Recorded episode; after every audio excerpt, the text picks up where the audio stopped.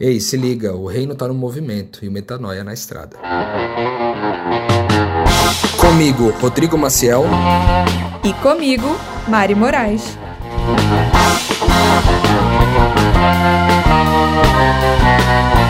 E na estrada de hoje você vai ouvir. Por que, que eu falo isso? Porque eu já passei, por exemplo, por fase da minha vida onde eu, onde eu me dediquei só para um ministério com prostitutas, ou só um ministério é, com moradores de rua, ou um ministério só com prisões. Eu já passei por todas essas fases. E eu achava que o evangelho era sobre estar nesses lugares e cuidar das pessoas lá. Isso significa que nós somos desigrejados? Não. Que a gente não tem uma comunidade? Muito menos. Na verdade, eu diria que a gente mora com a nossa comunidade, a gente tem uma vida em comunidade muito intensa. Eu vejo que na prática a gente acaba tendo que se submeter muito mais aos crivos, ao, ao crivo uns dos outros, né? Do que se a gente estivesse indo num templo cantar um louvor no fim de semana, que ninguém sabe da tua vida, entendeu?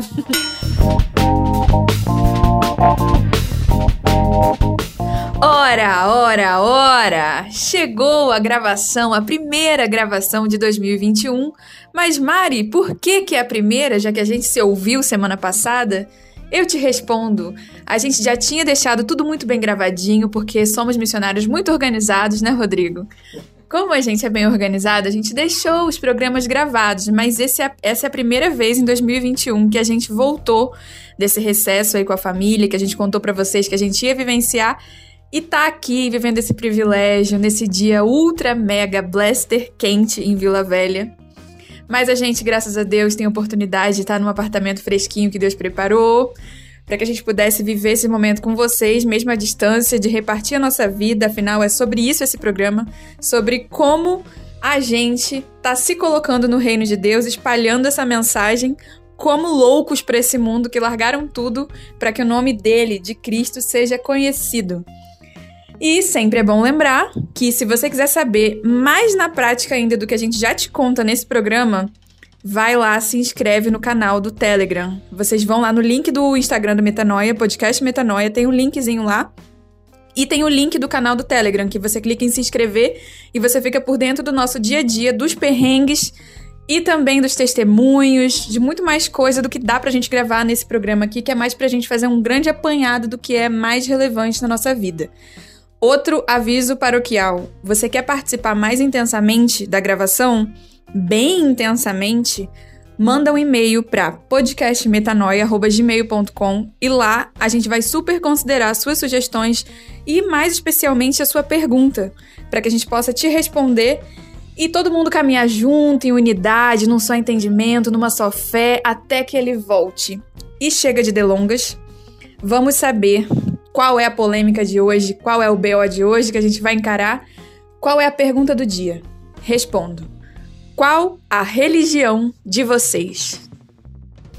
Essa pergunta é uma pergunta cabalística, né, Mariana? Porque afinal de contas, essa é uma pergunta que a gente recebe muito aí pelo WhatsApp, pelo Instagram, pelo Telegram também, é, pelos ouvintes do Metanoia. Muitas pessoas perguntam qual religião a gente representa. Eu acho que é um papo muito bom para a gente ter hoje aqui e a gente falar um pouco mais profundamente, né, o que, que a gente pensa a respeito. E eu acho que a gente pode começar falando um pouco sobre o que a gente entende de religião, né, o que, que a palavra religião significa para nós aqui. E eu acho que para falar, para poder responder para você que está ouvindo a gente, a gente vai ter que separar o conceito de religião do conceito cultural de religião e o conceito ontológico de religião, que é o conceito que em geral a gente vai entender como o conceito principal mas conta o que é ontológico antes, né? Você vai explicar porque você é melhor de ontologia do que eu, Maria. Meu Deus, gente. Mas é, eu queria, por exemplo, trazer uma definição de Otto Maduro, que é um teólogo é, latino-americano, que ele traz uma definição cultural para a palavra religião, que ele diz que é um conjunto de discursos e práticas referente a seres anteriores ou superiores ao ambiente natural e social, em relação aos quais os fiéis desenvolvem uma relação de dependência e obrigação. Então, culturalmente, é, em geral, as pessoas veem a religião como isso, né? Como um mecanismo aí de, de rituais, de discursos, de práticas que falam de um Deus, de uma divindade, né? Natural ou social, e que os fiéis dessa religião desenvolvem uma relação de dependência e obrigação, ou seja, dependo dessa entidade, dessa divindade, e ela me coloca algumas obrigações, algumas leis que eu tenho que cumprir. Isso basicamente é o conceito cultural de religião. Nós não entendemos o conceito cultural de religião como a definição principal. A gente vai ir para essa questão mais ontológica, que você já provavelmente já ouviu falar em algum sermão sobre a palavra religare. Você já deve ter ouvido falar sobre isso e religare nada mais é do que essa reconciliação com Deus, que a gente tanto fala aqui, né, Mariana? Falando de reconciliação. Por quê? Por que reconciliação, Mari? É reconciliação, porque a palavra reconciliação pressupõe uma religação com algo que já esteve conciliado. É uma houve uma conciliação, houve uma desconciliação, então algo se separou, e depois houve uma reconciliação, que é de novo algo foi unido, que já esteve unido anteriormente.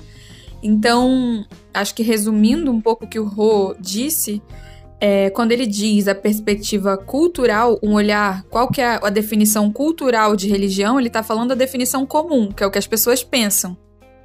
E quando a gente está falando a definição ontológica, a palavra ontológico quer dizer a original, na sua, na sua origem, na sua verdadeira origem, a palavra religião significava reconciliação, que é esse latim religare. É latim? Religare, que é reconectar. E por que, que isso faz diferença, Mariana e Rodrigo? Por que, que faz? Vou explicar para você. Porque se eu não creio.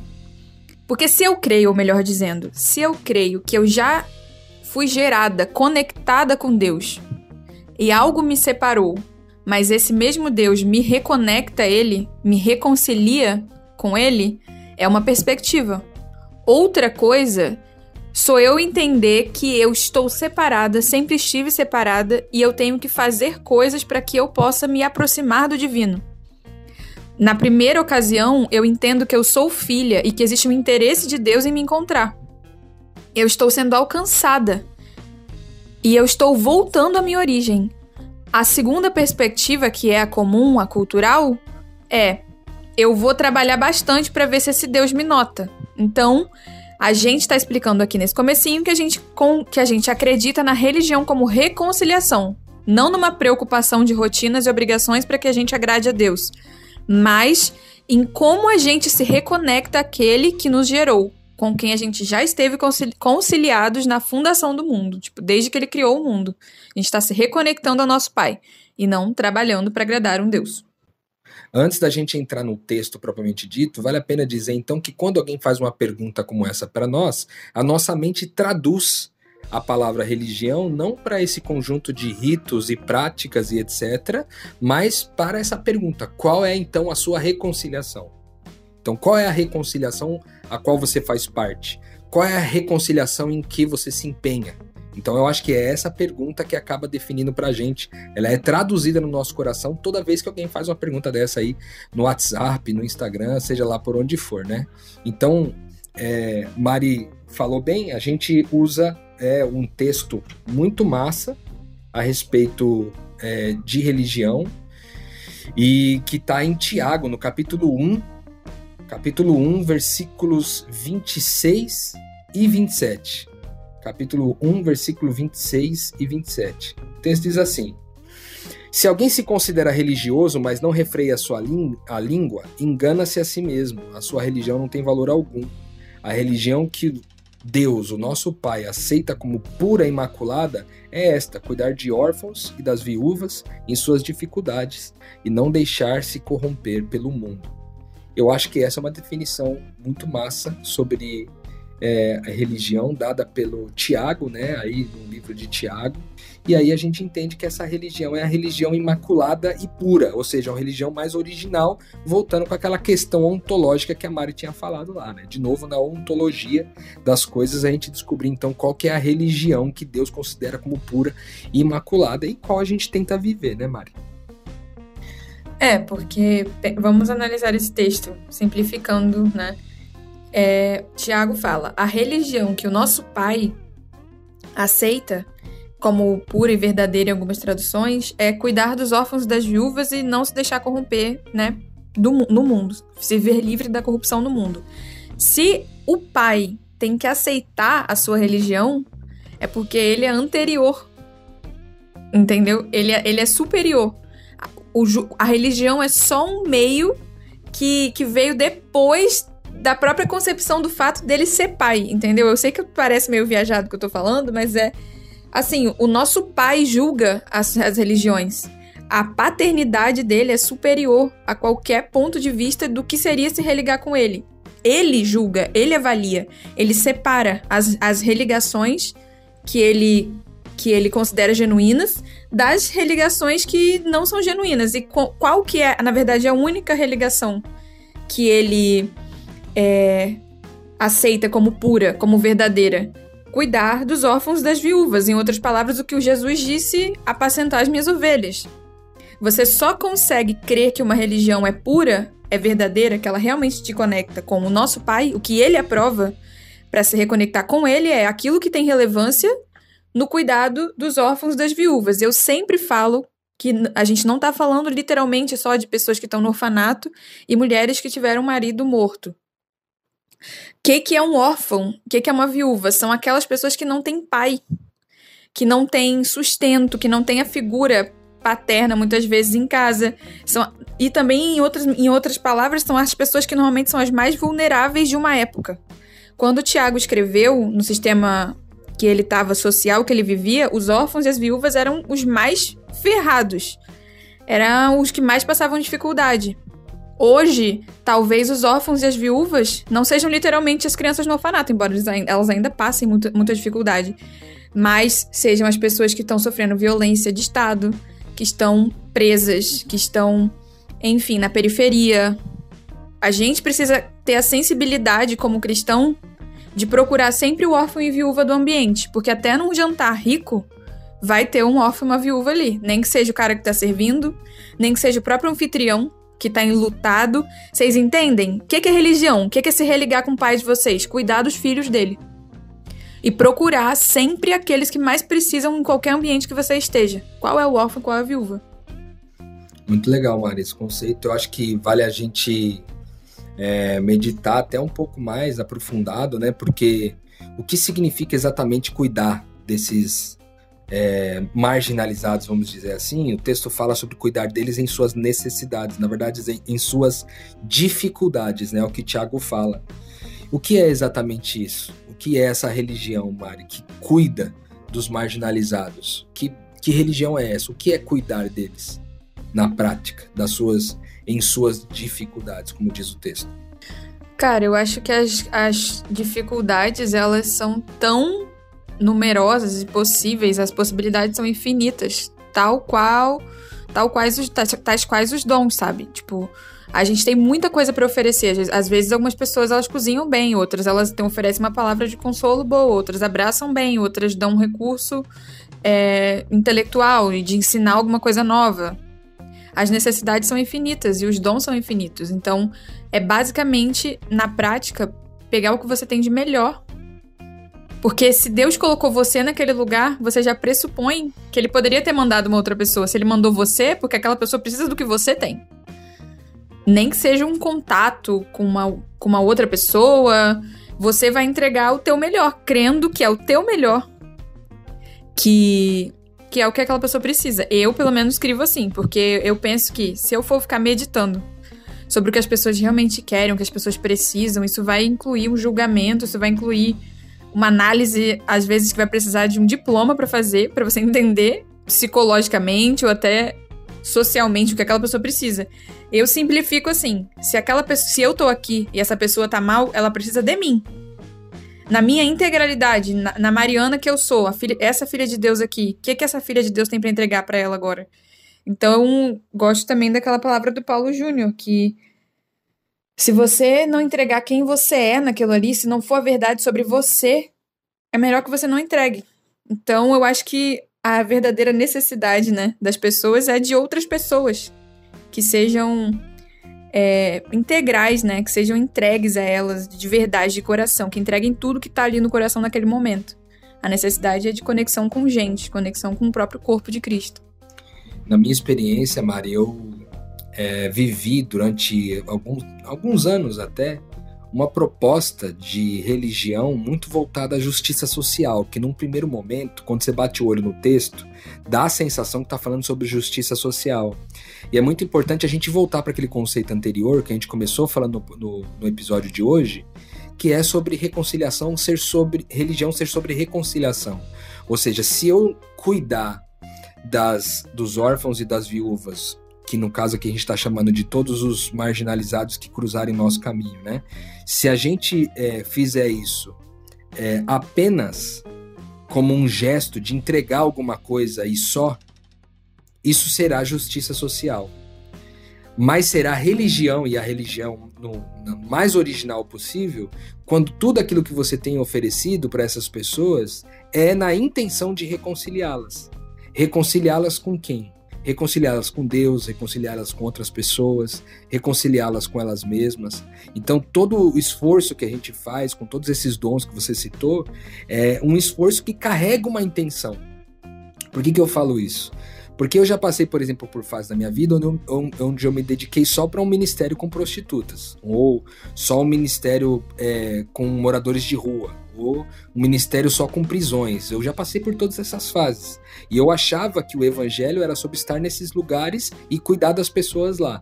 Hoje eu entendo que é, tudo que Deus tem feito é, de tudo que eu tenho compartilhado, assim, que eu tenho vivido de, dessa religião de Tiago, essa religião da reconciliação, é que eu cruze, ao cruzar o caminho com essas pessoas, eu me dedique a cuidar deles nas suas dificuldades, mas não fazer disso de um público específico, de um grupo específico, a minha religião. Porque isso pode se tornar facilmente apenas uma ação de justiça social, que não carrega a intenção de reconciliar. Então, a intenção de reconciliar, assim como Deus também tem a intenção dele de reconciliar, ela passa necessariamente pelo amor, né? Então, o amor, esse cuidado, esse cuidado que fala aqui Tiago, dos órfãos e das viúvas em suas dificuldades, esse amor, ele precisa vir então carregado dessa intenção de reconciliar as pessoas. Por que isso? Porque daí eu vou tratar, eu não vou tratar o problema do cara, tipo assim, a fome dele somente eu vou tratar da dignidade dele. Não é só sobre a fome, é sobre a dignidade. Não é só sobre ter um lugar para dormir, é sobre ter alguém com quem conversar. Não é só sobre sair da prostituição, é sobre ter alguém com quem ela possa dividir as dificuldades de quem saiu. Sabe? Então, dificuldades como essa. Eu queria estabelecer isso aqui porque isso foi bem, tipo, real na minha prática com Deus desde 2013, que o reino de Deus chegou para mim até hoje, eu vivi muitos esforços de justiça social nesse período, e hoje eu não considero a mesma coisa que o que Tiago estava falando. Tiago não estava falando, na minha opinião, de justiça social, ele estava falando de uma reconciliação que a justiça social pode ser uma ferramenta, um mecanismo de ajuda para você conectar com essas pessoas, mas o propósito é reconciliar. E eu acho que a segunda parte do versículo, que você já explicou muito bem a primeira, né, que é cuidar dos órfãos das viúvas, ele termina falando e se ver livre da corrupção do mundo. Em outras traduções, não se deixar corromper pelo mundo. E eu acho que aqui entra uma resposta até mais direta, eu acho, essa pergunta, porque a gente deu uma, uma volta de explicar o conceito para vocês entenderem a nossa mente primeiro. Aí agora eu acho que vale, vocês conseguem entender se a pergunta for, vocês têm uma religião no, cultural, no sentido de vocês vão a um templo com alguma placa, com algum, algum nome estabelecido, um CNPJ? Não. Não, principalmente não necessariamente, né? A gente, nós dois aqui no caso, não vamos a nenhum. É, mas a gente crê que a, a nossa. Ou por que a gente não necessariamente vai? Porque a gente não crê que a religação ela é feita através de um templo ou de um nome, de uma placa, como as pessoas gostam de dizer. A reconciliação é feita através de Cristo, através de uma relação verdadeira com a pessoa de Jesus. Então, hoje, na nossa vida, a gente se sente reconectado, religado ao nosso Pai pela perseguição apaixonada diária o tempo inteiro da opinião de Cristo sobre tudo que a gente faz, sobre tudo que a gente vive, sobre como a gente se comporta. Então, É, mas a resposta pode parecer simples, porque parece, ah, então é cada um orar, é cada um ficar na sua. Também não é tão simples. Por quê? Porque Cristo ele vem reunir um corpo, né? Ele vem reunir pessoas que se relacionam entre si. Então, realmente, a gente não acredita que o Cristo ressurreto, o Filho de Deus, ele propôs uma espiritualidade isolada das pessoas. A gente crê muito na comunidade, a gente vai falar mais sobre isso. Acho que uma das partes mais interessantes do nosso trabalho é propor um jeito mais simples, mais leve de ser comunidade com as pessoas e conecta com esse final do versículo do não se deixar corromper pelo mundo, porque eu não sei vocês, mas quem trabalhou um pouquinho para tentar se livrar livre, se ver, se livrar livre foi ótimo.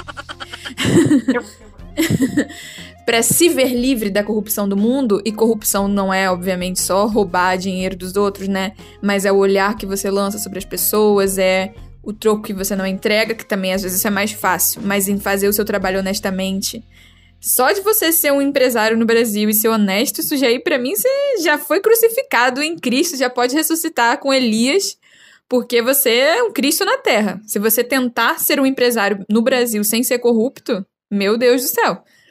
Se você tentar fazer uma faculdade do jeito honesto, sem colar, hum, e trabalhando ainda, meu Deus do céu, você para mim tem um valor assim de integridade raríssimo falando como alguém que não conseguiu viver isso, né?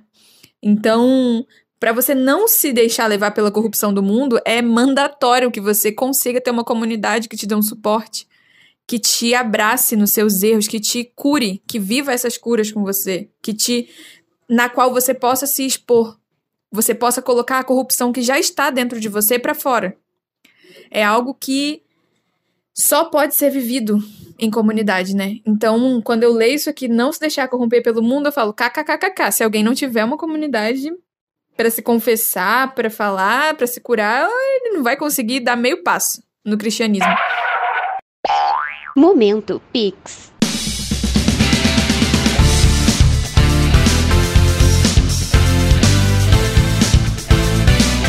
Fala galera, aqui é o Maurício, conhecido como Mal Mal, e eu acompanho o ministério do Rodrigo e da Mari, e eu valorizo esse ministério de Cristo de fazer as pessoas perceberem o valor próprio a fim de estarem satisfeitas em qualquer situação.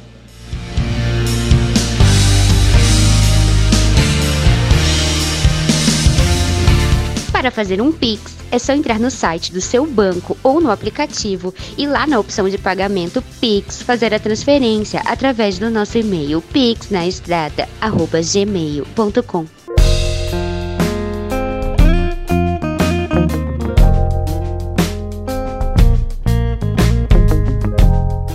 Então, cremos numa espiritualidade fluida pelo poder do Espírito Santo, sem necessidade de placas? Nós não cremos que, religião precisa disso? Sim, cremos. Isso significa que nós somos, é, no, no português, claro, né, desigrejados? Não. Que a gente não tem uma comunidade? Muito menos. Na verdade, eu diria que a gente mora com a nossa comunidade, a gente tem uma vida em comunidade muito intensa. Porque é isso que eu também eu vejo que preocupa as pessoas que perguntam isso a gente, Rui. Elas veem ou pensam que a gente pode não se submeter a ninguém, ter uma espiritualidade solitária onde você, na verdade, é seu próprio Deus e só os seus crivos são os seus crivos, sabe? E não é verdade. Eu vejo que na prática a gente acaba tendo que se submeter muito mais aos crivos, ao, ao crivo uns dos outros, né? Do que se a gente estivesse indo num templo cantar um louvor no fim de semana, que ninguém sabe da tua vida, entendeu? a gente se expõe à comunidade muito mais aqui como cristãos, né? É, você foi bem completa nessa sua explicação aí, Mari. Eu, eu eu ia aqui endossar o fato de que nós não somos contrários né, às igrejas que se reúnem nos lugares, né? É, de forma alguma, nós não somos contrários a isso, mas nós entendemos que o chamado que Deus deu para nós é para que a gente desenvolva essa vida desse jeito, é, sem essas placas, para que a gente não tenha é, impedimentos, né? não haja impeditivos para levar o evangelho para os mais diversos públicos, públicos esses, inclusive, que a gente citou aqui quando a Mari listou é, os grupos marginalizados também. Né? Muitas vezes os grupos marginalizados não são bem recebidos nesses lugares. O morador de rua não é muito, muitas vezes não é bem recebido numa igreja. O cara até pode receber ele lá para dar um banho, dar um trato no cara lá e ó, agora tu volta para tua pra tua vida aí, mas raramente ele faz parte do convívio da comunidade. As travestis, né? As travestis. Muitas vezes você vai ter uma festa de aniversário na tua casa, você vai chamar é, o, tra, o travesti que frequenta a tua comunidade, você vai chamar ele para é, ir na sua festa de aniversário, muitas vezes as pessoas não chamam. Então eles não são incluídos na vida da comunidade, não somente no aspecto do culto, né, de entrar ali na igreja, mas eles também a, as pessoas têm medo dos grupos marginalizados e em geral elas não conseguem incluí-las, né, nesse convívio. Então, para nós é, isso é, a gente escolheu não fazer parte de grupos organizados institucionalmente para que a gente pudesse ter liberdade de entrar nesses mundos é, sem placas e religar, ou seja, reconciliar essas pessoas através do nosso convívio, do nosso cuidado, da nossa comunidade, inclusive. É verdade, porque quando você faz um prédio, já se pressupõe que você está intencionando, né, que sua vontade é abençoar as pessoas do entorno, né? E isso cria muros mesmo, cria muros de classe, de poder financeiro, cria muros de de opinião sobre sexualidade.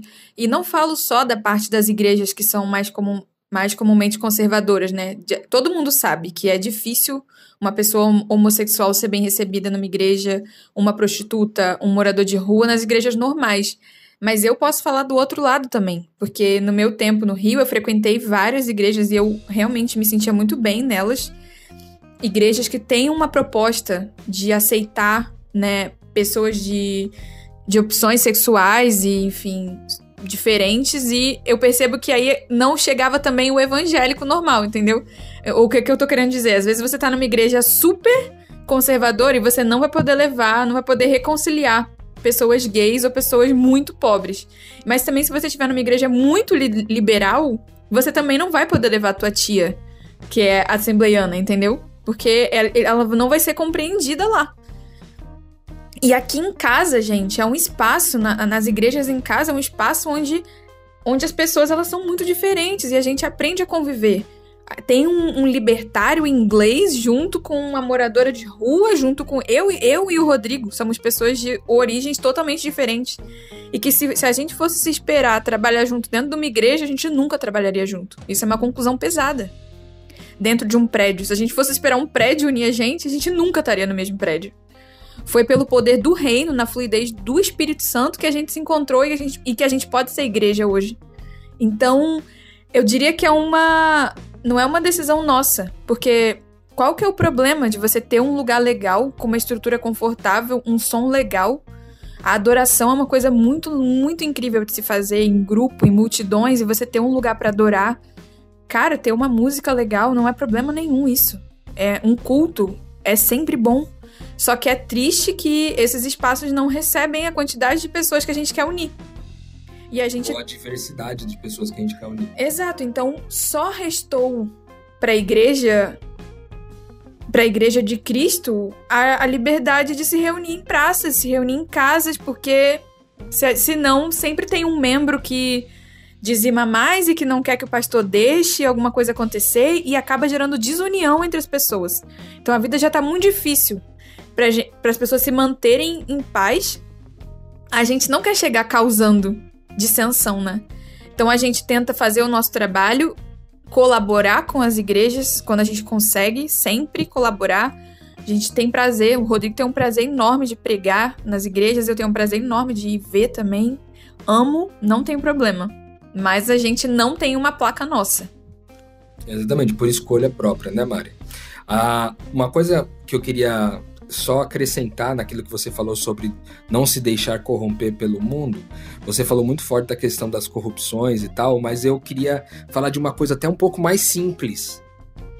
Que quando eu, eu leio esse texto, eu não penso só do ponto de vista das corrupções do coração, mas eu penso também de que a mentalidade do mundo, que na cultura evangélica vão chamar de mundanismo ou a, a visão do mundo é, é, também a mentalidade mundana para as coisas, né? Não se deixar corromper nessa mentalidade mundana, que basicamente é o quê?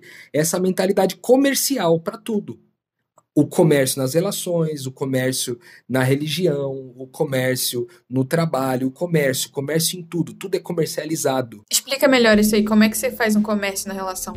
Um exemplo é, por exemplo, você, uma mulher bonita, escolhe se relacionar com um cara rico. Ou vice-versa. O cara bonito escolhe se, escolhe se relacionar com uma mulher é, o, o, cara que é bonito escolhe se relacionar com uma mulher rica. E a proposta da relação tá amparada nisso. Não é por amor, não é para que haja uma entrega, uma oferta, não é para se comprometer, para se submeter na relação, mas é para poder se relacionar de forma a obter um benefício, uma troca. Né? A gente começou o episódio de hoje falando que a religião é uma forma de troca, é um mecanismo de troca culturalmente é, ela é conhecida desse jeito. E não é diferente nos outros aspectos da vida. Então existe uma forma mundana de pensar. E essa forma mundana de pensar, ela está amparada em você beneficiar a si próprio. Em todas as relações que você empenha, onde você empenha esforço, onde você empenha dinheiro, onde você empenha talento, em todos os, esses lugares você tem que obter alguma coisa em troca. Então acho que essa é a grande mentalidade mundana. Quando a gente. Se... E cara, vou, vamos ser transparentes aqui é muito difícil vencer essa, essa corrupção que o mundo tenta nos corromper com essa mentalidade todos os dias. Então não é só corrupção do coração, mas é a mentalidade. A gente é bombardeado com isso todos os dias, com propagandas todos os dias, com a televisão, com Netflix, com as músicas, o tempo inteiro forçando um comércio em todas as, as áreas da nossa vida. Instagram, né? Quanto quem aqui já não ouviu? Fica longe de pessoas que não te agregam nada. Você precisa ter amizade sempre que te elevem. E não tô dizendo que isso não faz sentido, mas é sempre só fiquem com pessoas que te dão algo. Só se relacione com quem te entrega algo. Sendo que, cara, o nosso mestre é o contrário. Tomou na cara, a oferece outra face. Te, te mandaram dar uma milha, anda duas. Quando é que isso vem de hoje no mundo? A mentalidade do mundo é o contrário. Levou um tapa na cara, dá dois. e mandou andar uma milha, não vai dar tempo porque eu preciso evoluir e fazer o meu milhão antes dos 30 anos, entendeu?